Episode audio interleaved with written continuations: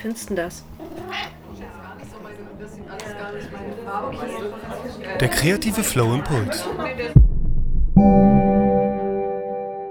Von Roberta Bergmann.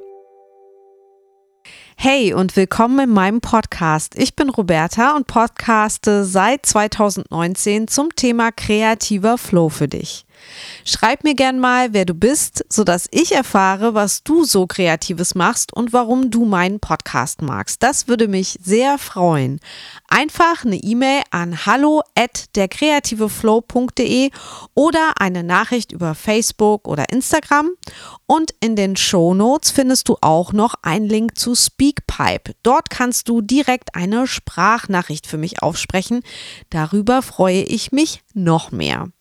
Doch nun zum heutigen Impuls.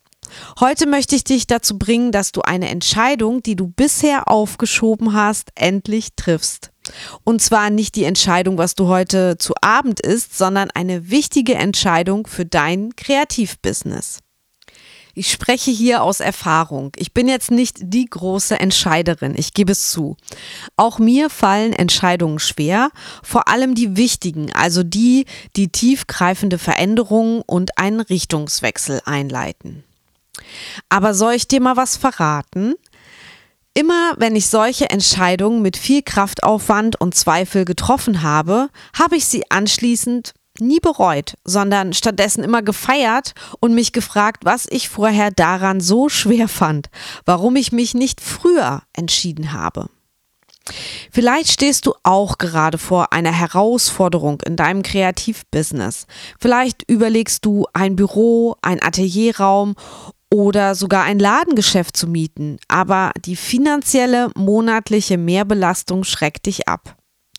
Oder du würdest dich gern bei einem Wettbewerb anmelden, bei einem Stipendium bewerben, aber du scheust den Aufwand und denkst, du bist nicht gut genug. Oder du merkst, dass dein Business gerade ganz gut läuft, du kaum mit der Arbeit hinterherkommst und du eigentlich jemanden brauchst, der dir unter die Arme greift. Vielleicht eine virtuelle Assistentin, ein Mitarbeiterin oder ein Steuerbüro, eine Putzkraft, ein Babysitter. Die meisten Entscheidungen haben nämlich mit Geld zu tun und der Angst, dass man sich damit übernehmen könnte. Aus der Erfahrung weiß ich, wenn man eine Investition tätigt, wird sie sich höchstwahrscheinlich rentieren. Denn du nimmst ja Geld in die Hand, um etwas im Positiven für dich zu verändern, eine Verbesserung herbeizuführen. Sei es, dass du Platz gewinnst, um dein Business auszuüben, sei es eine Hard- oder Software, um besser und schneller Ergebnisse zu produzieren oder schlicht und ergreifend, um mehr Zeit zu gewinnen. Hast du dadurch höhere regelmäßige Ausgaben, wirst du es auch schaffen, höhere regelmäßige Einnahmen zu generieren. Zum einen, weil dir gar nichts anderes übrig bleibt und weil du damit auch dein Gewinnziel erhöhst, also das, was du verdienen möchtest. Zum anderen, weil du durch die Investition auch einen Mehrwert bekommst tatsächlich, der höhere Einnahmen ja erst möglich macht. Deswegen willst du ja investieren.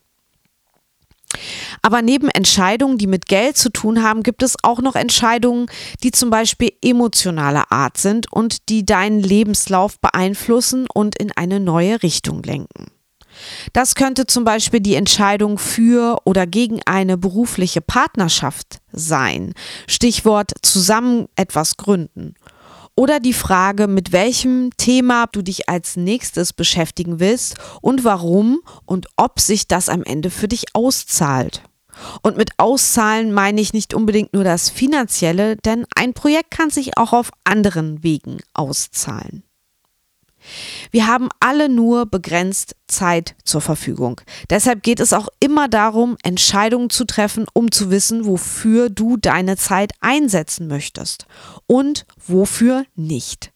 Sich aufgrund von zu wenig Zeit aber dann gar nicht zu entscheiden, sondern wie ein geblendetes Reh auf der nächtlichen Straße stehen zu bleiben, ist auch keine Lösung, sondern tatsächlich die schlechteste Variante von allen.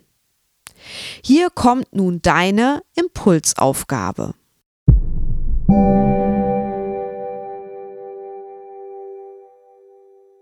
frage dich, welchen beruflichen Herausforderungen bist du aktuell ausgesetzt?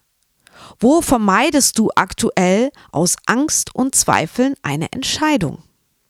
Mache dir bewusst, was diese Angst genau ist. Benenne und definiere sie. Stell dir mal vor, was passiert, wenn du die Entscheidung dennoch triffst.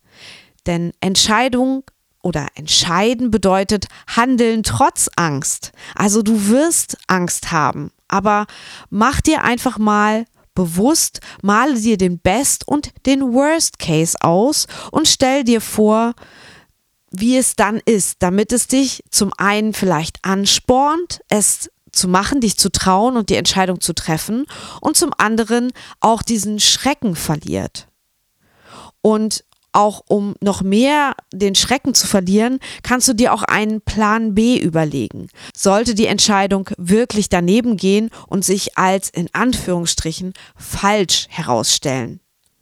Und hier auch noch die Frage, wäre das wirklich so dramatisch, wie du es dir jetzt vorstellst, wenn es sich wirklich als eine falsche Entscheidung herausstellt? Ja, du denkst jetzt vielleicht, was ist, wenn es die falsche Entscheidung ist? Was, wenn ich nicht wieder zurück kann? Wenn es schlimme Folgen für mich hat? Aber denkst du solche Zweifel wirklich mal zu Ende? Visualisierung ist daher wichtig, um dir die Zweifel und die Angst zum ersten vorzustellen und dir dann auch zum zweiten zu nehmen.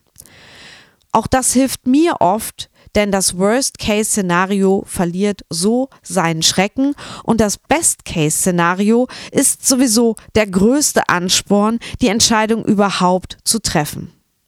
Ja, und dann kommt am Schluss das Allerwichtigste.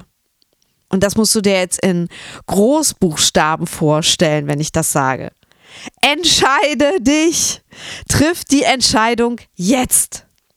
Kein Aufschieben mehr, kein Ja werde ich machen. Nein, mach es wirklich. Setze dir einen konkreten Zeitpunkt, zum Beispiel heute oder bis Freitag oder bis Ende des Monats. Und dann, zack, mach es.